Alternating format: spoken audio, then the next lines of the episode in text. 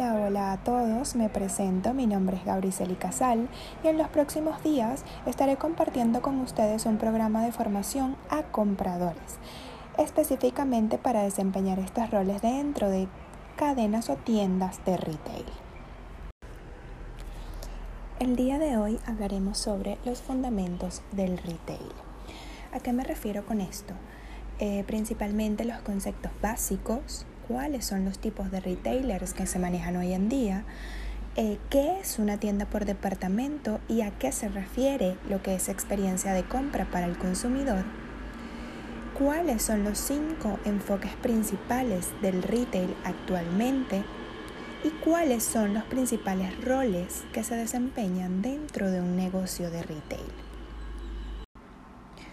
Pues primero que nada, eh, dentro de los conceptos básicos, lo primero que tenemos que saber es la diferencia entre un retail y un retailer. El retail es la venta al detal, es decir, un minorista. Mientras que un retailer es aquel ente que hace llegar este servicio al consumidor final. Es decir, retail is detail. Un retail es detal. En cuanto a los tipos de retailer, tenemos ocho grandes grupos. El primero de ellos es las tiendas de descuento. Eh, son tiendas que ofrecen una gran variedad de productos o surtido a precios muy bajos. No cambia el surtido en el tiempo. Ellos ofrecen valor a través del precio. Normalmente aquí podemos dar como ejemplo a lo que es Target como tienda. Luego, en el segundo grupo tenemos a las tiendas especializadas. Eh, son ciertas tiendas que manejan un cierto número de categorías, es decir, es limitado. Eh, son tiendas que se enfocan específicamente en un rubro. Por ejemplo, Victoria's Secret, que es especializada en el área de ropa interior. Luego tenemos las tiendas como farmacias. Son tiendas especializadas en productos farmacéuticos o de conveniencia. Eh, por lo menos yo me encuentro en la ciudad de Panamá, aquí tenemos lo que sería la farmacia Jarrocha, em, dentro del rubro de lo que es eh, farmacias, donde se ofrecen productos básicos y eh, las ubicaciones están muy cerca a urbanizaciones, es decir, son de muy fácil acceso. Eh, luego tenemos lo que son las tiendas por categorías, pero especializados.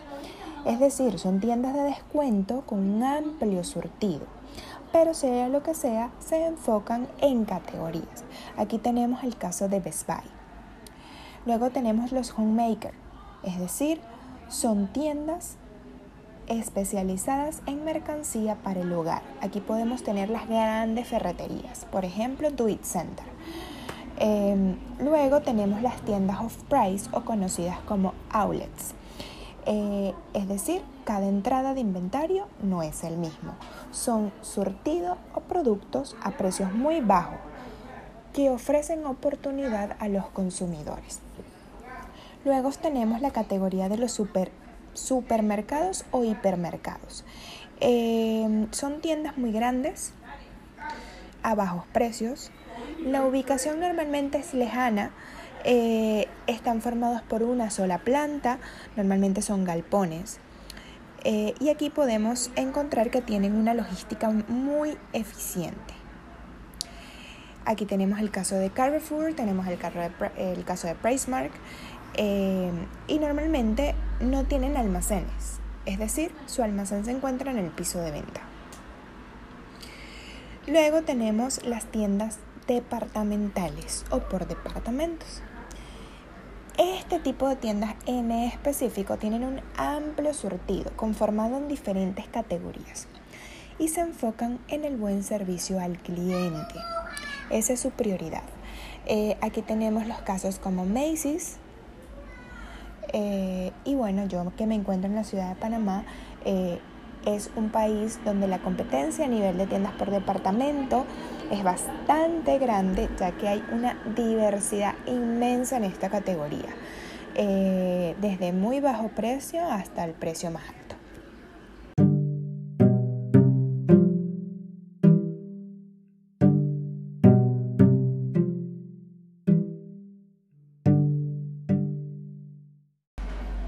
Pues ya ustedes con estos conceptos básicos y conociendo ya los tipos de retail que existen, se preguntarán, ajá, pero ¿para qué está la tienda por departamento? ¿Cuál es su función? ¿Cuál es su importancia? Eh, ¿Qué es lo que le ofrece a los clientes? Pues es una gran pregunta.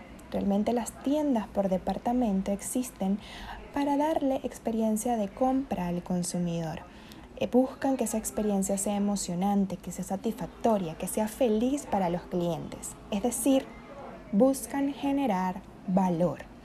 Pero ese valor es una relación entre los beneficios y los costos.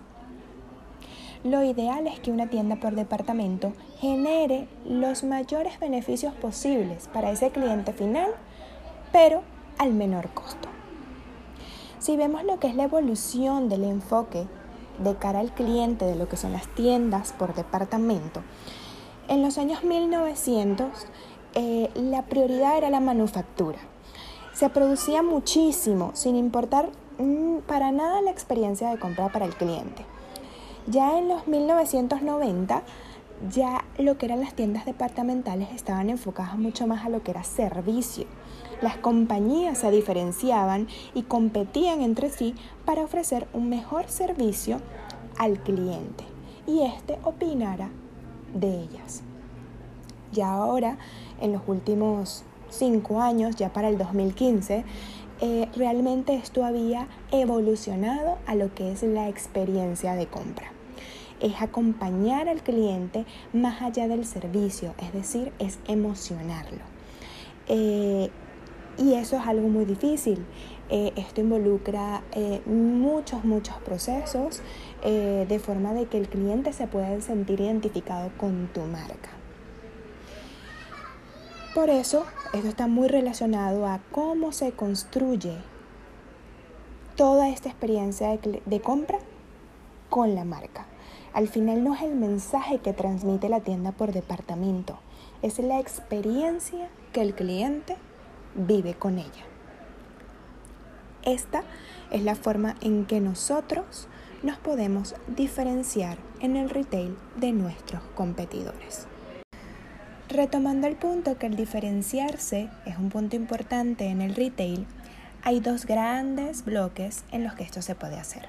Uno mediante el costo, es decir, ofreciendo los productos más económicos posibles, o a través de la experiencia de compra. Eh, es decir, ofreciendo los mejores servicios.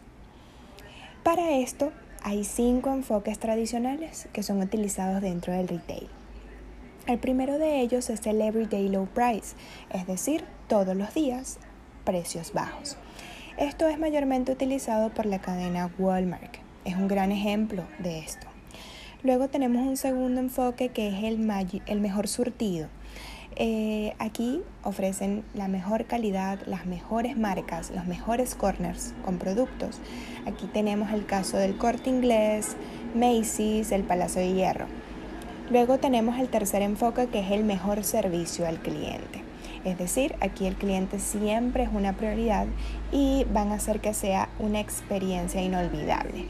En este caso tenemos tiendas como Nordstrom, es un gran ejemplo de esto. Luego tenemos el cuarto enfoque que es el más emocionante. Aquí tenemos las tiendas como Bloomingdale's. Eh, aquí todo el tema de exhibición en piso de venta hace que tú estés como en una película al comprar. Y por último está el más conveniente. Aquí tenemos los casos como 7-Eleven o Oxxo en México, eh, donde los ves en cada esquina, siempre están cerca de ti, es el lugar más conveniente para comprar. Para culminar este episodio les conversaré sobre los principales roles dentro de un negocio de retail. Para esto tomaremos como ejemplo un carro de Fórmula 1. Y ustedes dirán, ¿por qué? Porque tiene los cinco componentes principales que harán que yo les muestre o les explique eh, fácilmente cómo se maneja este tipo de negocio.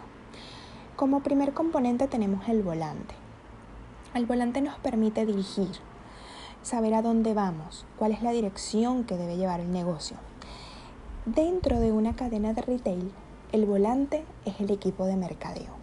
Ellos nos dirigen, ellos son los que especifican cómo va a ser la exhibición de los productos en el piso de venta, cómo va a ir dirigido nuestro negocio hacia el consumidor, qué es lo que queremos mostrar, a dónde queremos llegar. Como segundo componente tenemos el acelerador. Ese es el que mete la mercancía al negocio en el momento adecuado en el que el cliente lo necesita. Eso para la tienda de retail específicamente es el equipo de merchandising, que está compuesto por lo que es el equipo de compras y el equipo de planificación. Como tercer componente tenemos el freno. Son aquellos que nos controlan, que nos dicen ya va para, porque no vas bien, o toma un respiro. Dentro de una, tienda de retail, los equipos que componen este freno son finanzas, y el equipo de control. Ellos nos dicen cuál es la liquidez de la compañía y son los que controlan el flujo de caja de cuándo comprar y qué método de pago o de compra usar. Como cuarto componente tenemos las ruedas. Y esto es el personal, personal que compone toda la compañía. Son los que llevan eh, la compañía hacia adelante. Y como último componente está el motor, que es decir, toda la parte operacional de la tienda de retail. Y esta parte operacional está conformado por lo que son el equipo de ventas, logística y sistema OIT como es conocido hoy en día. En el próximo episodio les estaré hablando de qué rol o cuáles son las funciones como tal que cumplen cada uno de, estos componentes, eh, qué es lo que deben hacer, cuáles son sus funciones principales, como para que tengan eh, una forma global de cómo funciona por encima una tienda por departamento. Los espero. Muchísimas gracias por haberme escuchado el día de hoy. Eh, espero que sigamos continuando en este programa de formación a compradores y que todo el conocimiento que hayan adquirido el día de hoy eh, haya sido de su interés. Bye bye, nos vemos.